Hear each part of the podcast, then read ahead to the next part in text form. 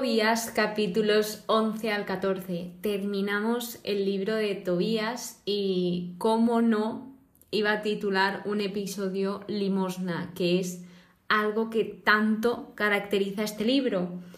Así que voy a explicaros la definición para que, aunque ya lo sepamos, se nos quede mejor y nos pongamos más en situación. Así que la que más apropiada he visto para compartir con vosotros es limosna, ayuda voluntaria que se da a una institución o persona por caridad, sin esperar nada a cambio.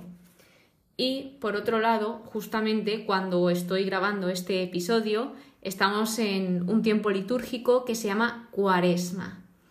Entonces, justamente en este tiempo, los pilares de la cuaresma son la limosna, la oración y el ayuno, que, por, entre comillas, casualidad, coincide con los pilares de este libro de Tobías. Así que os cuento que la limosna va más allá de, de solo dar una ofrenda, porque lo primero que se nos puede venir es, pues, dar dinero en las ofrendas o dar dinero a un pobre, que eso obviamente es dar limosna, pero también abarca otras cosas, como por ejemplo el ejemplo de Tobit.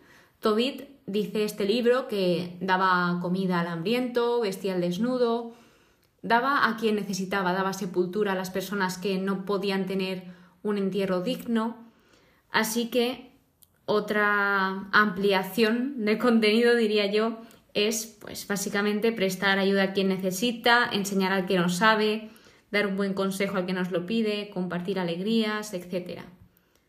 Así que, dicho esto, empezamos con el episodio de hoy, el primer capítulo, capítulo 11, que se titula La curación.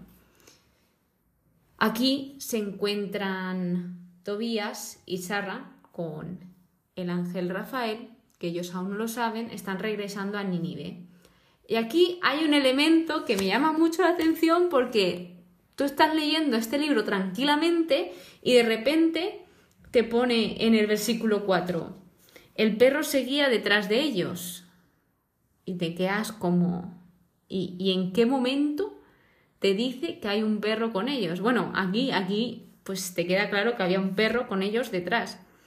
Y no sé, me ha parecido interesante que de repente dice que había un perro, no dice nada más. En la explicación de mi Biblia indica que el perro les había acompañado y daba muestras de alegría moviendo la cola. Ya está, nada más. Así como curiosidad os comparto esto del perro que tanto me llamó la atención.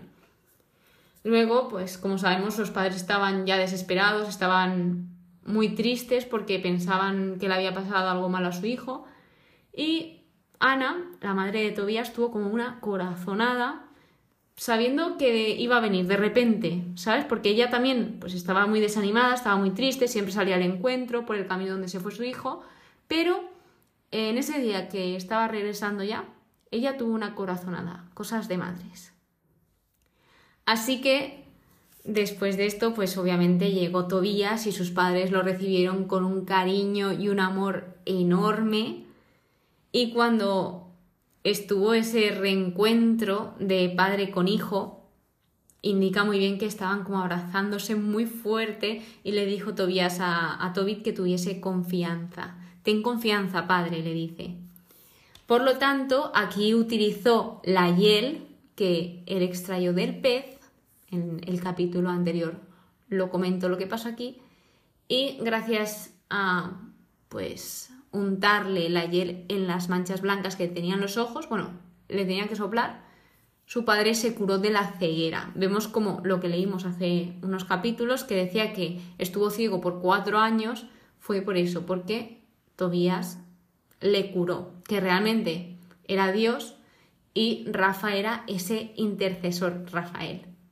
Era el intercesor que iba a ayudar a Tobías y a su familia. Así que bueno, pues esto es un milagro, es un milagro que una persona que está completamente ciega, porque Tobit estaba completamente ciego cuando le pasó, de repente pueda ver, estos son milagros. Y algo muy importante es que Tobit no perdió en ningún momento la confianza en Dios. Es decir, nunca le echó la culpa. Sí que es verdad que, que lo pasó mal, lo pasó mal, pero él se refugiaba en el Señor. Y esto es de admirar. Así que pues después de esto Tobit bendijo a Dios muchísimas veces, Tobías también, Tobías entraba lleno de gozo y bendiciendo a Dios con toda su voz. Además, los habitantes de Nínive se maravillaron al ver esto porque vosotros imaginaos una persona que sabéis que estaba completamente ciega, que necesitaba un lazarillo, que no podía hacer determinadas cosas y que ellos eran testigos, de repente también estaban siendo testigos de que había sido curado de esa ceguera. Así que pues, Tobit aprovechó para contar y proclamar esas maravillas que había hecho Dios en su familia y, y con él sobre todo. De hecho, dice, proclamó delante de ellos que Dios se había compadecido de él y le había abierto los ojos. Continuando, después de esto, le dieron la bienvenida a Sarra porque Sarra venía después, detrás de Tobías y de Rafael. Entonces le dieron una bienvenida muy bonita, la cogieron muy bien en casa, obviamente era, era lógico, pero de verdad que vale la pena que leáis este libro porque las formas en las que se tratan, mm, cómo se reciben, cómo acogen al prójimo, es, es espectacular. Y luego, después de que sucediese este gran milagro, pues todos los judíos estaban en Nínive celebrando fiesta aquel día. Y ahora pasando al capítulo 12, se titula Rafael, que este era el ángel. Entonces llegó el momento en que ya Tobit le dice que le debía de, pagar a, a, Rafael y encima pues darle una gratificación por todo lo que había hecho. Y aquí llega cuando Tobías le dice, ¿qué salario puedo darle? Si es que, mira, me ha guiado incolumne, ha cuidado de mi mujer, me ha traído el dinero y te ha curado a ti. O sea, es que un ángel de Dios, o sea, ¿cómo le iban a pagar? Si es que le deberían de dar todo. O sea, Tobías no sabía cómo, cómo darle, cómo darle, cómo agradecerle todo lo que habían hecho, todo lo que había hecho Rafael por él y por su familia, por todos. Así que Rafael agarró a Tobías y a Tobit así pues en privado y les dijo que, que todo esto no había sido gracias a él, sino que había sido gracias a Dios. De hecho, les dijo que era bueno guardar ese, los secretos de Dios, pero también era bueno proclamar y publicar las obras gloriosas de Dios. Es decir, que si Dios obra en ti algo, hay cosas que sí que están hechas para que tú vayas y des testimonio. Por ejemplo, yo doy testimonio de toda mi vida, pero hay otras cosas privadas entre Dios y tú. Esto es como cualquier relación con cualquier persona que tengas, con tu madre, con la persona con la que estás, con tus abuelos, pues hay cosas que sí que pues, puedes contar, pero otras cosas que son más íntimas entre vosotros y son privadas, porque pues, la privacidad también es importante en una relación. Y luego les dice que también es bueno la oración con el ayuno. Ojo aquí, ¿eh? Que remarca todos los pilares importantes de la cuaresma. Es que qué justo que este libro lo esté estudiando en cuaresma y es así como ha tocado, voy por orden, no, no he elegido yo decir, ala, pues ahora este libro, de repente salta a otro, no, o sea, yo estoy siguiendo el orden y esto la verdad que me llama mucho la atención. Y luego, después de decirle que era bueno hacer oración con ayuno, le dijo, pero es aún mejor la limosna. Y hombre, aquí sabemos que Tobit era un gran limosnero. Él lo hacía de todo corazón y le hacía. Así que el, el ángel Rafael les dijo, la limosna libra de la muerte y purifica de todo pecado. Los limosneros tendrán larga vida. Después de esto, deja muy claro que él era el intercesor de sus peticiones ante Dios. O sea, mientras ellos oraban, tanto cuando oraba Tobit, cuando oraba Tobías, cuando oraba Tobías con Sarra, etc., él, Rafael, era el intercesor ante Dios. Es decir, era como esa persona mediadora de, oye, te digo esto para que tú se lo pidas a esta persona por mí. Pues eso hacía Rafael. Y les dejó muy claro que él fue enviado para someterles a prueba y para curar. O sea, esto lo dejó muy, muy claro, que vino para curar. De hecho, aquí ya les dijo su nombre real, porque como sabemos, ellos no lo conocían por el nombre de Rafael. Él les dijo que se llamaba Azarías. Y ahora se les estaba revelando ya como ángel, diciendo, yo soy Rafael, uno de los siete ángeles que están siempre presentes y tienen entrada a la gloria del Señor. Os voy a compartir algo y es que de lo poco que pude ver de estudios de este libro, dice que este es el arcángel Rafael y que es el nombre propio de uno de los siete ángeles que están en la presencia de Dios. Cita este versículo justo que os he leído y que significa Dios ha curado o medicina de Dios, que justamente es lo que vino a hacer con Tobías y Tobit. Así que, dicho esto, él les dice que no teman porque justo cuando se les revela como que ha sido el ángel del Señor, ellos como que entran en temor, pero no a malas, no sé si me entendéis, como que tienen miedo porque es obvio, impacta, que de repente te enteres de esto. Y él les tranquiliza, no temáis, la paz sea con vosotros, les dice que bendigan a Dios por siempre y les deja muy claro dos cosas. Bueno, les deja claro muchísimas cosas, pero en específico dos cosas. La primera, que Rafael ha estado con ellos por la voluntad de Dios. Y la segunda, que le tienen que bendecir a Dios, le tienen que cantar a Dios, no a Rafael, le tienen que bendecir a Dios. Y esto me ha gustado mucho porque a mí, por ejemplo, me cuesta mucho entender lo de los intercesores de Dios. Y esto me ha gustado porque al final yo como que veía mal pedirle a, a un santo o a un ángel, pero realmente él es tu intercesor y Él te va a decir, te va a guiar hacia Dios, no hacia Él, sino hacia Dios. Y es lo que estaba haciendo Rafael con Tobías y Tobit. Entonces esto, esto de verdad que me ha gustado mucho, que lo deje muy claro. Y luego les indica que pongan por escrito todo cuanto les había sucedido, que gracias a eso aquí podemos disfrutar del libro de Tobías en la Biblia. Y esto también nos dice que ese testimonio, dar nuestro testimonio, es muy importante y que ayudará a muchas personas. Este libro de Tobías seguramente ha ayudado a miles de personas. O sea, es que pongo la mano en el fuego, igual que a mí también me está ayudando para aprender lecciones importantes y más sobre la limosna. Es que de verdad que trata muy bien la limosna y lo explica de una manera tan humilde que se adquiere mejor el conocimiento y también la práctica.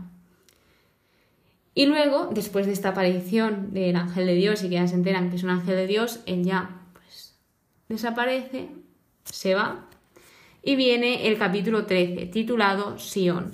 En este capítulo nos encontramos a, a Tobías, bueno, realmente a Tobit, dando gloria a Dios, bendiciendo a Dios, proclamando una oración para él, haciendo oración, donde he extraído algunos puntos clave sobre, primero, de Dios, cómo lo va definiendo él. Por ejemplo, dice, Dios vive eternamente, Dios castiga, Dios tiene compasión, nada se le escapa, os ha mostrado su grandeza y su fuerza.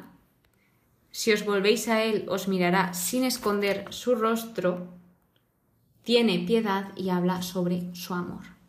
Y después de esto, pues habla de algunas recomendaciones, como por ejemplo sobre confesarle a Dios o exaltar a Dios. Y lo proclama de diferentes maneras. Por ejemplo, le llama Rey del cielo, Rey de los siglos, Señor de los siglos. Además de que él personalmente dice que exalta a su Dios y su alma se alegra. Tras estas palabras de acción de gracias de Tobit, llega el último capítulo, el capítulo 14 titulado Nínive, donde Tobit indica que fallece a los 112 años y aquí le deja otras recomendaciones a Tobías. Y ahora sí que sí, él ya sabía que se estaba muriendo, porque hubo una anterior vez donde él estaba tan mal que pensaba que se iba a morir, que se lo había pedido al Señor y todo, pero ahora sí era la de verdad.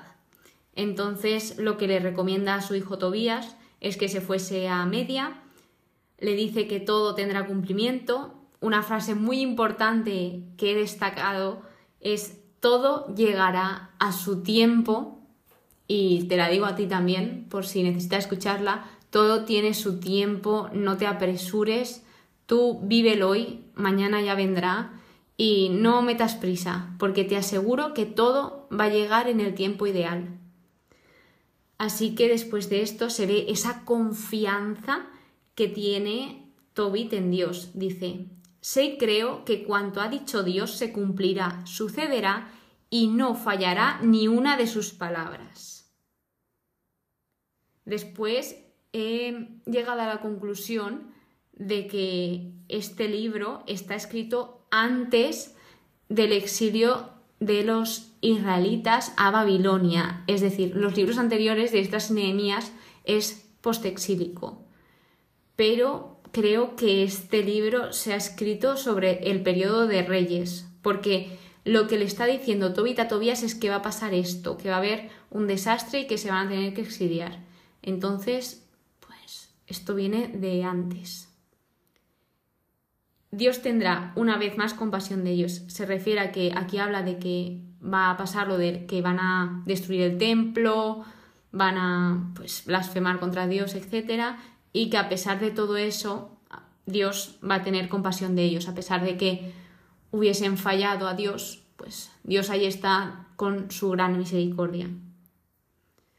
También nos indica que todas las naciones del universo se volverían sinceramente a Dios y le respetarán y vuelve a decir, yo os recomiendo, recomiendo, ¿eh? no obliga a nadie, que sirváis sinceramente a Dios y hagáis lo que le agrada, porque Él era testigo de esas bendiciones que daba el Señor si pues, se hacen las cosas como toca, las cosas correctas.